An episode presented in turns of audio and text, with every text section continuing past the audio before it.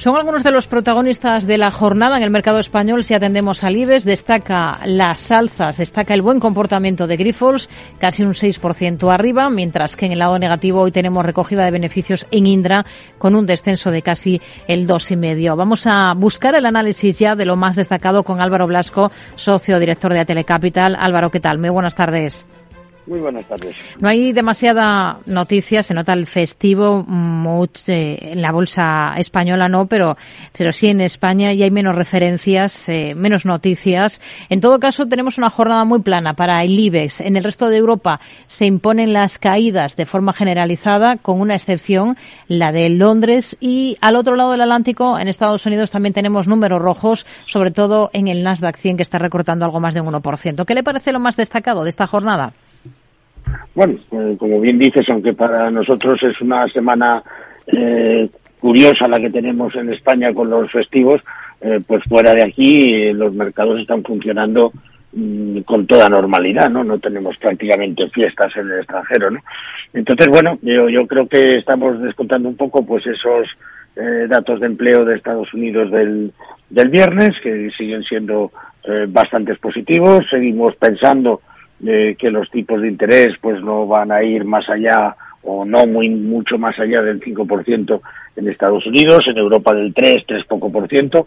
Pues bueno, yo creo que los mercados se están asentando y estamos quizás preparando esos cambios de cartera eh, que muchos de los grandes gestores hacen a final de año. Hmm. Si miramos a valores, lo comentábamos hace un instante, está muy destacada en positivo Grifols después del punto de inflexión que señalan desde Morgan Stanley para la compañía. Esperan un buen 2023 para el fabricante de hemoderivados. ¿Ustedes creen que es momento de confiar en esta compañía después de ese mal ejercicio que está registrando? Bueno, yo creo que sí. La verdad es que es una gran compañía y bien gestionada. El único problema que tiene Grifols, que no es pequeño, por supuesto, es el fuerte endeudamiento que tiene, ¿no? Pero al final no deja de ser una compañía eh, con un carácter absolutamente internacional, eh, no deja de ser una compañía líder en muchísimos los países, muchísimos países en su actividad y bueno pues espaldarazos como el que Morgan Stanley le, da eh, cubriéndola con un eh, comprar y un precio objetivo de 14 euros desde los 11 y pico que tiene ahora mismo pues yo creo que se justifica bastante no que haya compras en el mercado hmm. Hay un arbitraje en Londres entre Naturgy y Endesa por sus desacuerdos en la revisión de precios del suministro de gas. Desde hace 15 años, cuando la antigua Gas Natural lanzaba una OPA hostil sobre Endesa, no tenían un enfrentamiento jurídico eh, las dos compañías. La cuantía económica de lo que se está dirimiendo no es muy importante. Em, pero entre las dos ahora mismo, ¿cuál les convence a ustedes más para tenerla en cartera?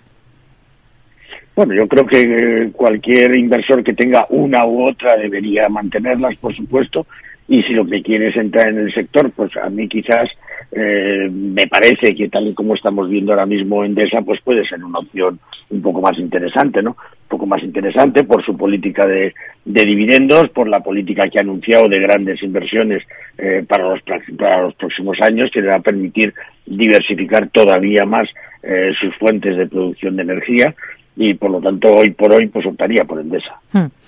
Vemos a AENA entre las mejores del día esta jornada. ¿Qué es lo que más y lo que menos le convence ahora de una compañía como esta? Se está publicando que podría aumentar concesiones en Colombia.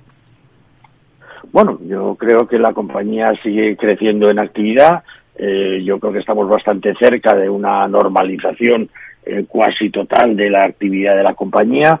También ha tenido un espaldarazo de Morgan Stanley, que le ha llevado el precio objetivo eh, a 150 euros, con lo cual le da un recorrido eh, pues importante. Y bueno, yo creo que se está recuperando muy bien desde esos eh, mediados de, de octubre en que bajó prácticamente a los 100 euros, estuvo en 102 o 102 y pico, y quizás ahora lo que habría que esperar un poco es eh, a ver si es capaz de mantenerse por encima de los 125, que así debería ser, ¿no? Eh, pero vamos, en principio, con la idea de medio y largo plazo, yo creo que es una compañía interesante, con buenas posibilidades de crecimiento y también eh, con una diversificación internacional importante en el negocio. Un 2,70% está subiendo ahora mismo la compañía AENA. En el lado opuesto, en el de los recortes, tenemos a Indra. Hoy de terreno después de, de volverse a disparar la última sesión eh, a cuenta de esas especulaciones más intensas ya de una excisión en dos. ¿Ustedes la tendrían en cartera ahora mismo a Indra? Pues la verdad es que hace tiempo que Indra la estamos recomendando tener en cartera. Digamos que estamos en, está en un sector eh, estratégico para el que esperamos una carga de trabajo eh, muy significativa en los próximos eh, trimestres, años, etcétera. Y por lo tanto, yo creo que dada la composición de, la tipología de negocio que tiene la compañía, eh, yo creo que es bueno tenerla en cartera. O sea que nosotros seguimos apostando por Indra y, algún recorte como el que estamos viendo hoy, eh, pues yo creo que es una oportunidad para eh, seguir incrementando posición o entrar en el valor. En una semana tenemos reunión del Comité Asesor Técnico del IBEX y se está hablando mucho de logista para entrar en el selectivo. ¿Cuáles son sus cartas de presentación y qué visión tienen ustedes ahora mismo para una compañía como esta, para logista? Bueno, Logista ha tenido unas buenas cifras, ha presentado unas buenas cifras en, sus últimos resultados. Eh, tenemos que tener en cuenta que es un sector eh, que no solamente ha crecido muchísimo, sino que tiene además unas posibilidades de crecimiento todavía más, más importantes y yo creo que por lo tanto es lógico que la gente piense, piense en una compañía mm, con un riesgo moderado, eh, en principio, como digo, con buenas expectativas de, de crecimiento eh, de, su, de su actividad y yo creo que en el momento actual con un buen dividendo. Entonces, eh, yo creo que es eh, interesante tener a la compañía y creo que es eh, bueno que bueno pues que entre a formar parte del IBEX porque aparecería otro sector no muy representado en la bolsa española pero sí sería bueno que pudiera entrar en lo que es el IBEX 35 entonces bueno como decía buen dividendo la compañía no está excesivamente barata pero tampoco está cara porque estamos hablando de un PER de un PER de 15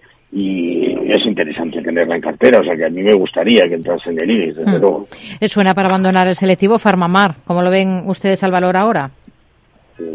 Bueno, la verdad es que con la corrección que ha tenido en su momento eh, Farmamar, pues yo creo que es interesante entrar en la compañía, o sea, eh, yo creo que así como en un momento determinado, eh, pues eh, la subida exponencial que tuvo la compañía, pues era mm, complicada de que tuviera una una continuidad, pero ahora lo que estamos viendo pues es una línea ascendente en los últimos meses, los últimos dos meses, desde que el mercado empezaba a recuperar un poquito de, eh, cordura y con menos volatilidad y con noticias un poco menos eh, duras de las que hemos tenido en el pasado eh, y por lo tanto yo creo que puede seguir escalando. Indudablemente, si sale del IBEX, pues habrá ventas sobre el valor y se podrán presentar momentos de compra pues más interesantes que ahora. Y digo que habrá ventas porque lógicamente hay muchas carteras que siguen los índices y en el momento que uno de los valores pues desaparece del mismo, hmm. pues se producen ventas significativas. Álvaro Blasco, socio y director de Atele Capital. Gracias. Muy buenas tardes.